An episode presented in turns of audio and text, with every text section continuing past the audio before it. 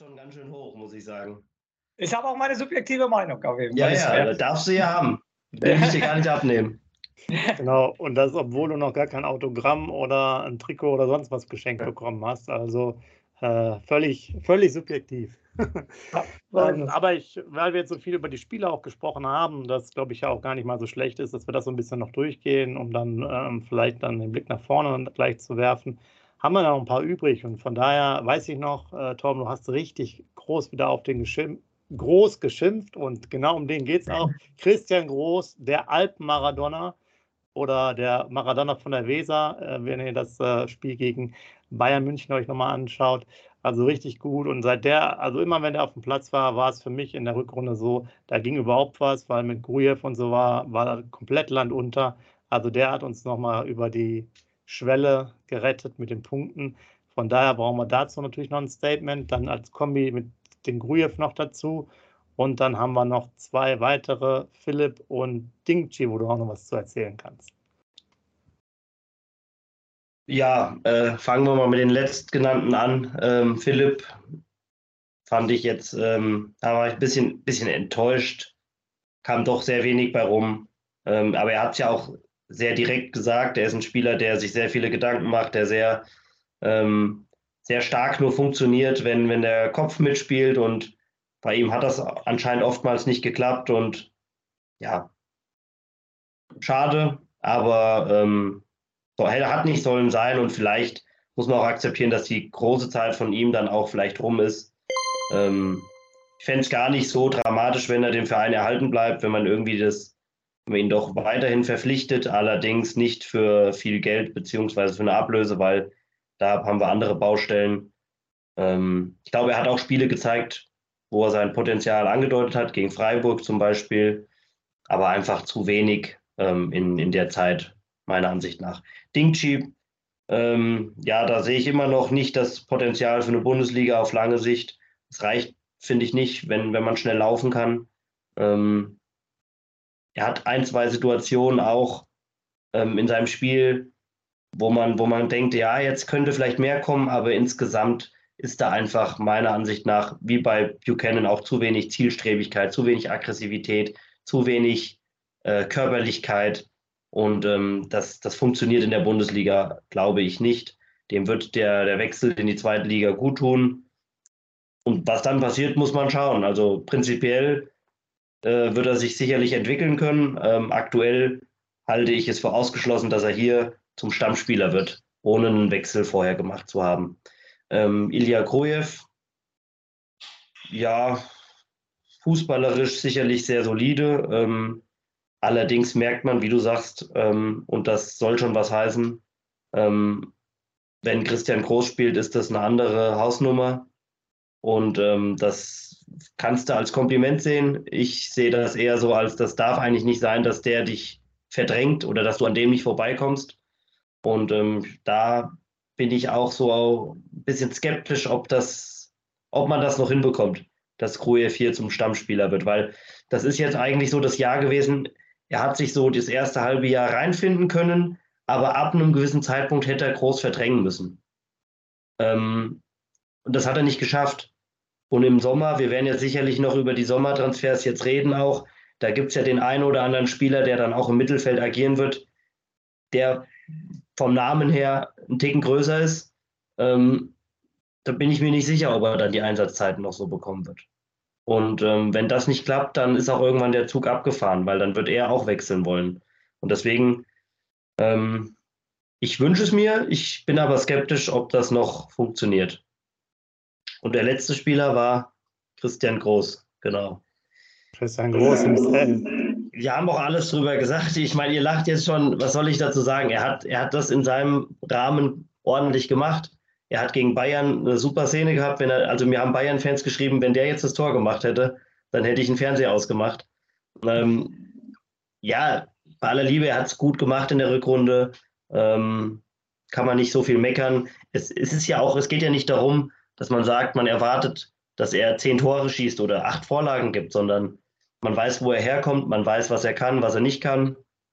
In dem Rahmen macht er das ordentlich. Es darf aber einfach nicht die Ambition von uns sein, dass wir uns in den nächsten Jahren weiterhin auf Christian Groß verlassen. Ähm, von daher wünsche ich mir einfach, dass da noch was passiert und dass er ein Backup machen kann und helfen kann, wenn es nötig ist.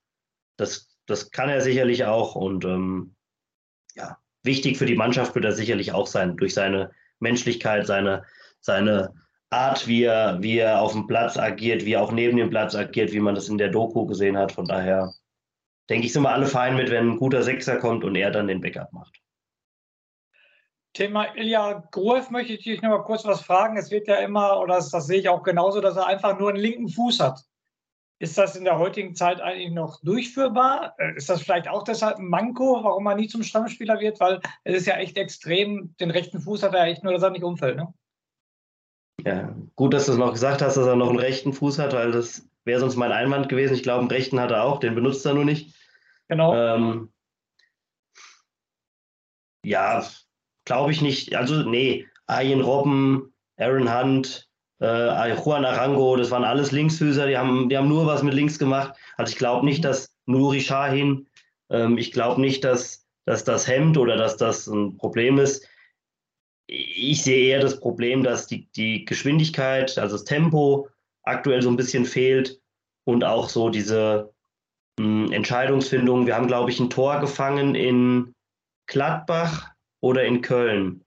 Ich glaube, in Gladbach war es, wo er ähm, ein, ein Ballgewinn hat. Und das war eine Phase, da ging es 20, 30 Sekunden hin und her. Und er hat einen Ballgewinn und anstatt draufzutreten, das Tempo mal rauszunehmen, zu verlagern, will er wieder nach vorne gehen. Die Mannschaft drückt wieder nach. Wir verlieren den Ball, laufen in Konter, fangen das Tor. Und das hat auch Füllkrug im Anschluss oder Duck dann so gesagt, ähm, dass da eine Phase wichtig gewesen wäre nach diesen drei Angriffen, wo es immer nach vorne, nach hinten, nach vorne, nach hinten ging, dass man da mal Tempo rausnimmt.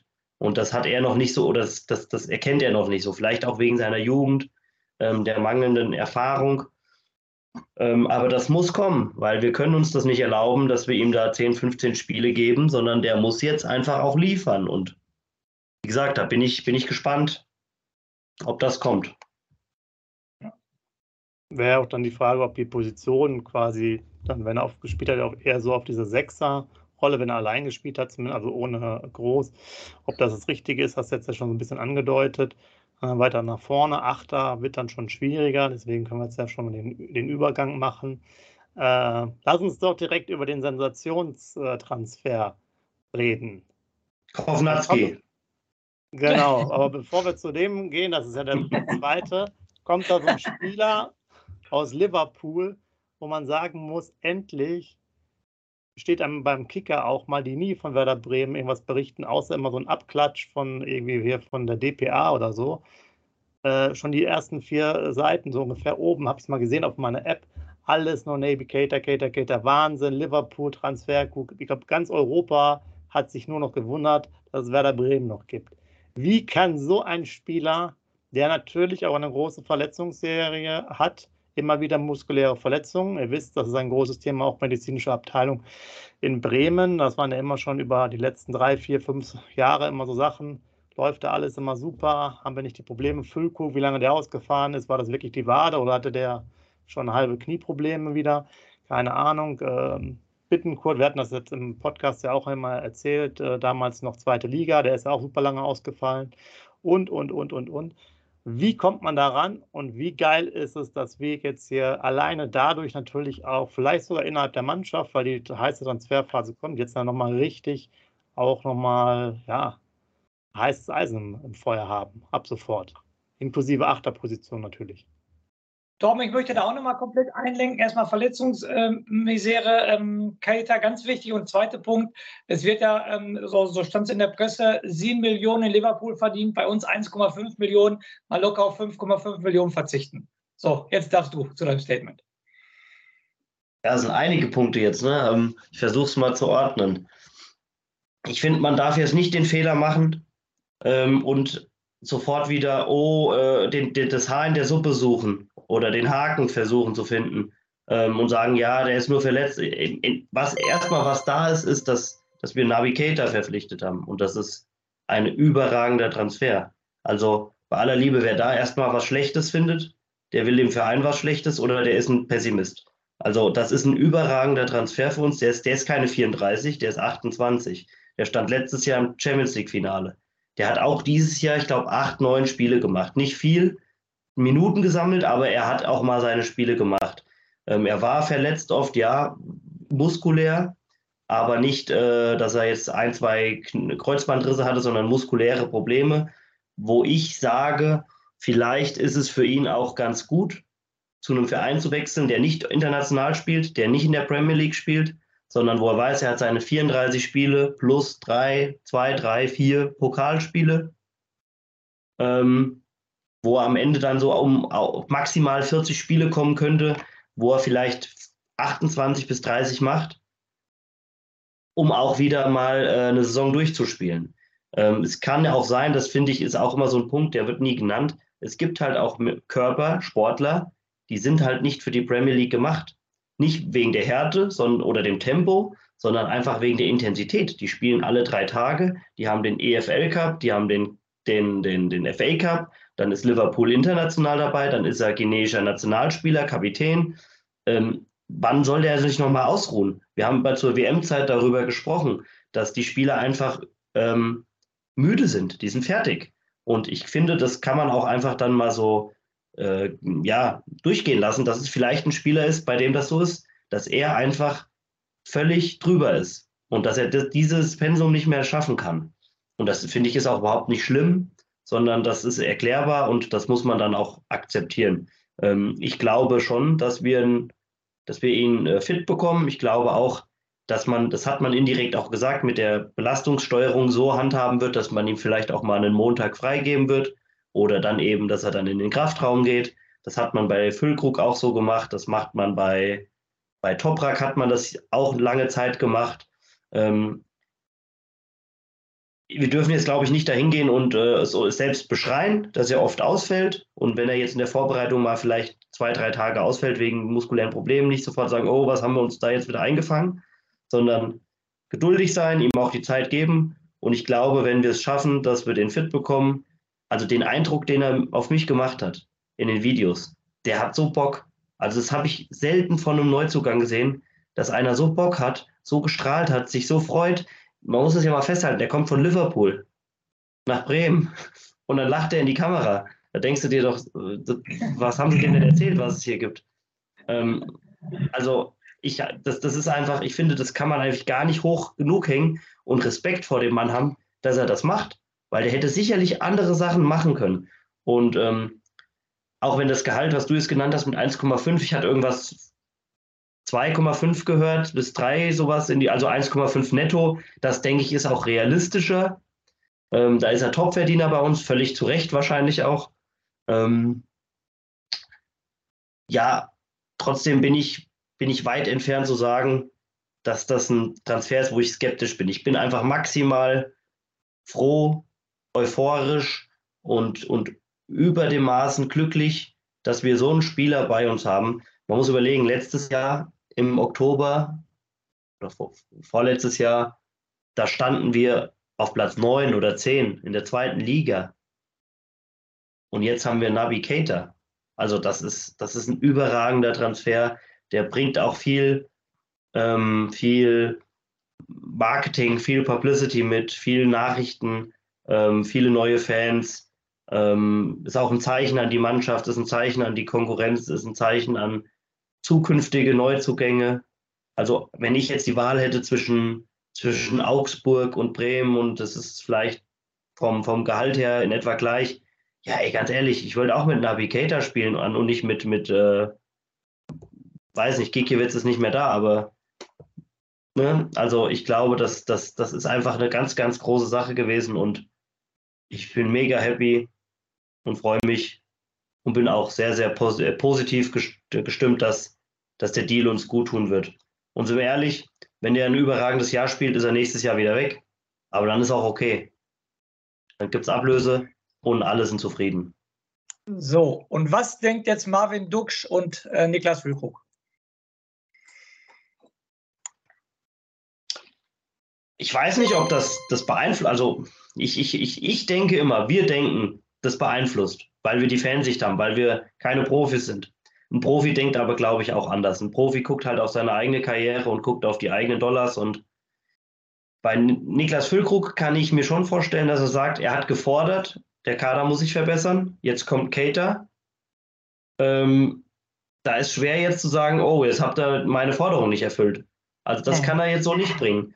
Ähm, ich glaube sowieso, dass Niklas Füllkrug, oder ich, ich schätze die Wahrscheinlichkeit, dass er verlängert, höher ein, als dass er geht. Ich glaube, dass äh, Marvin Duksch gehen wird. Ich glaube, bei ihm ist es einfach so ein Ding, er kann jetzt nochmal einen dicken Vertrag machen. Den will er machen. Den wird er auch bekommen, irgendwo. Ähm, außer er verlängert hier. Das halte ich aber für unrealistisch, unwahrscheinlich, weil wo soll das Geld herkommen? Ähm, und wir müssen ja auch ein bisschen was einnehmen. Von daher, ähm, ich sehe das eher so, die, die Spieler ähm, äh, ein Pieper, ein, ein Weiser, ein ähm, Bittenkurt, ein Schmied, ein Schmidt, auf die hat das halt auch eine Wirkung. Die spielen nächstes Jahr mit einem absoluten Topstar, der vor Jahren, da will ich jetzt auch nicht zu hochgreifen, aber der war ja an der Grenze zur Weltklasse. Das war ja next big thing, als der zu Liverpool ging für 70 Millionen. Da hat man ja gesagt, was ist, das ist ein Riesenspieler. Und der spielt nächstes Jahr mit dir zusammen, der trainiert mit dir, der sitzt in der Kabine neben dir. Und ähm, ich glaube, für die ist es eine unfassbare Motivation, jetzt in der Phase einfach mehr zu machen und, ähm, und auch zu zeigen, hier, ich, ich kann kicken, ich, ich will auch mit dem zusammen auf dem Platz stehen. Und natürlich unser neuer Kaderplaner, der ja Kontakt zu Salzburg hat, der hat da natürlich schon eine verdammt gute Arbeit geleistet. Ne? Ich weiß jetzt nicht, wie die Vorarbeit von Clemens und von Frank war, das weiß ich jetzt natürlich nicht. Aber ich denke mal, mit dem Kaderplaner, der äh, aus Salzburg die Vergangenheit hat, hat er natürlich auch äh, was damit zu tun gehabt, dass Keita zu uns gekommen ist. Und ich kann deine Euphorie nur teilen, also das teilt wahrscheinlich jeder Werder-Fan mit dir, ähm, dass das ein richtig überragender Transfer ist. Das hat ja schon, ist ja vergleichbar mit 2004 mit Johan Miku oder mit Diego. Und wenn der jetzt noch die Leistung bringt, wie Johan Miku und Diego, dann aber ganz großen Respekt. Aber du hast es gerade schon angesprochen, dann wird er natürlich nur ein Jahr im Weserstadion spielen. Er wird uns dann nach Europa schießen, aber in Europa leider nicht mehr mitspielen. So. Ähm, Sepp, jetzt zu dir. Sepp, jetzt genau. zu dir. Jetzt nochmal zwei. Elversberg liegt ja auch in Europa, ne? Ja, genau, so nämlich. Zwei, zwei Nachfragen danach, weil es wäre jetzt auch so, dass äh, bei dem, was ja schon anklingen lassen, wenn er äh, gut reinkommt, könnte es natürlich gut sein, dass er, dass er dann auch wieder wechselt. Da kann ich mir gut vorstellen, dass er dann auch so eine, vielleicht eine Ausstiegsklausel direkt hat mit 20, 25 Millionen. Also sein Marktwert liegt, glaube ich, bei 17. Oder dass man halt in die Richtung geht und dass er dann relativ schnell wieder weggehen kann. Ähm, das zum einen, ich denke mal, sonst kriegt man den Spieler nicht. Ähm, weil wir haben jetzt auch Dux mit der Aufstiegsklausel. Weiser hört man auch, dass er eine Aufstiegsklausel hat von zweieinhalb bis drei Millionen, wohl auch beide zum 15.06. Letzter Stand. Wir haben ja den 12.06. abends. Hat sich jetzt also noch nicht so viel getan, aber das äh, müssen wir dann mal, mal abwarten. Und dann nochmal auch so vielleicht als weiterführende Frage, weil wir es schon so ein bisschen angedeutet haben, ist das wieder dieser Klaus Allofs, äh, Frank Baumann, Werder Bremen Weg, auch diese Spieler wieder aufzupäppeln, die aus unterschiedlichen Gründen äh, ja nicht mehr so im, ja, so im Saft sind, in Anführungsstrichen, oder halt nicht mehr diesen Spielrhythmus haben, sagen, sagen wir es mal so. Wir hatten jetzt ja den Stark, der auch dann bei, bei Hertha so ein bisschen außen vor wäre. Wir hätten jetzt Skater, der dann so ein bisschen außen vor wäre ist das wieder sozusagen der Weg, dass wir das machen und die quasi dann so ein bisschen wieder nach oben bringen. Ähm, Auch für die nächsten ein, zwei, drei Transferperioden.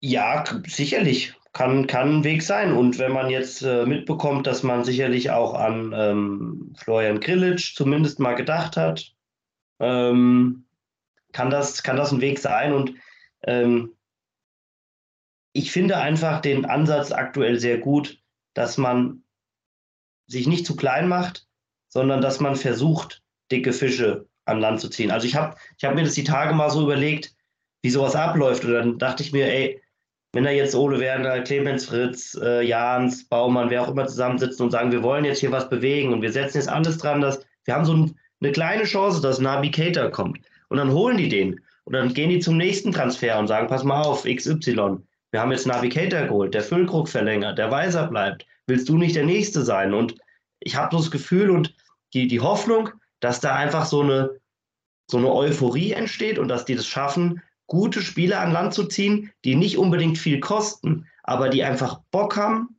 hier was aufzubauen in einem Verein, der sehr dankbar ist, wenn man äh, gute Leistung bringt. Und sind wir ehrlich, keiner erwartet nächstes Jahr, egal wie der Kader aussehen wird, dass wir in die Conference League kommen. Aber wenn wir am Ende Neunter werden oder Zehnter und kommen im Pokal ins Viertelfinale und haben zwei, drei geile Spiele und schlagen vielleicht mal die Bayern oder holen mal einen Punkt, dann sind das trotzdem war es ein gutes Jahr und dann wird man auch der Mannschaft das ähm, dementsprechend ähm, ja, Respekt, Res den Respekt abzollen. Und ähm, ich finde einfach, dass das ist auch ein Wert, den man auch für, für externe Spieler ähm, oder den man schmackhaft machen kann.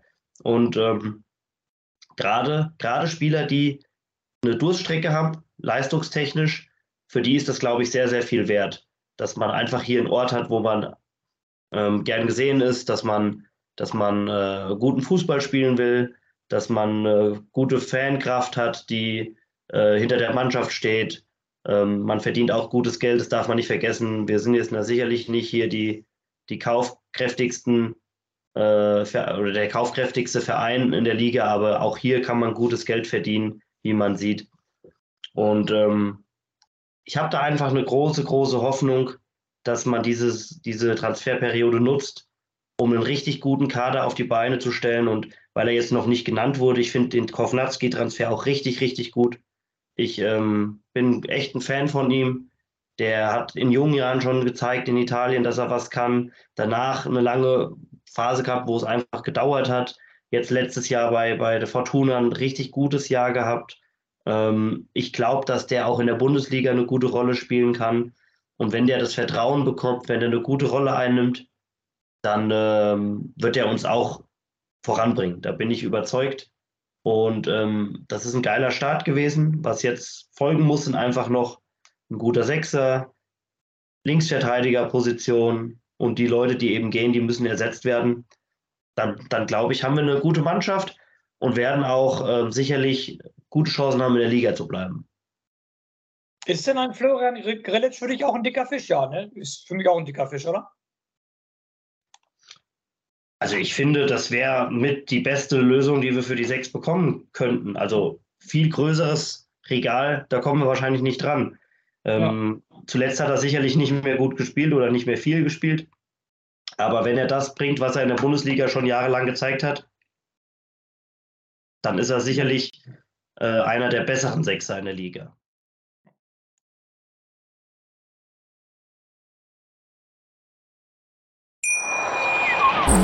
Wie baut man eine harmonische Beziehung zu seinem Hund auf? Puh, gar nicht so leicht. Und deshalb frage ich nach, wie es anderen Hundeeltern gelingt, beziehungsweise wie die daran arbeiten.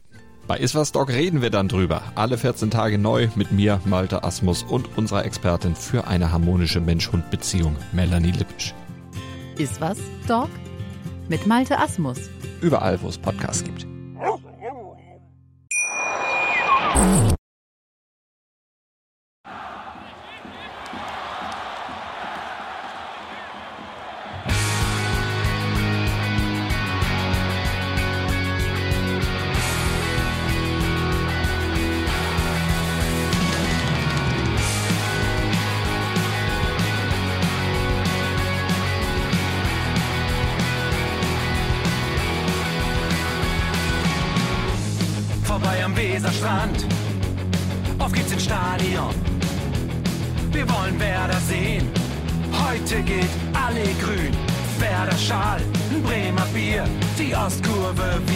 it.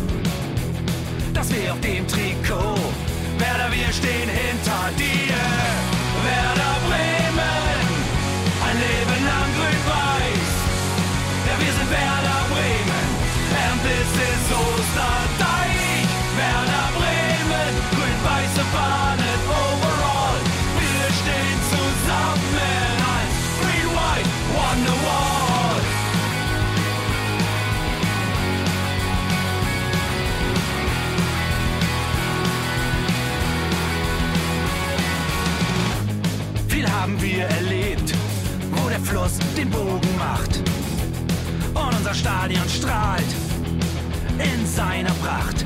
Weser Wunder, Liga 2, doch der zwölfte Mann bleiben wir. Ein W auf jedem Schal, Werder, wir stehen hinter dir. Werder Bremen, ein Leben lang grün-weiß. Ja, wir sind Werder Bremen,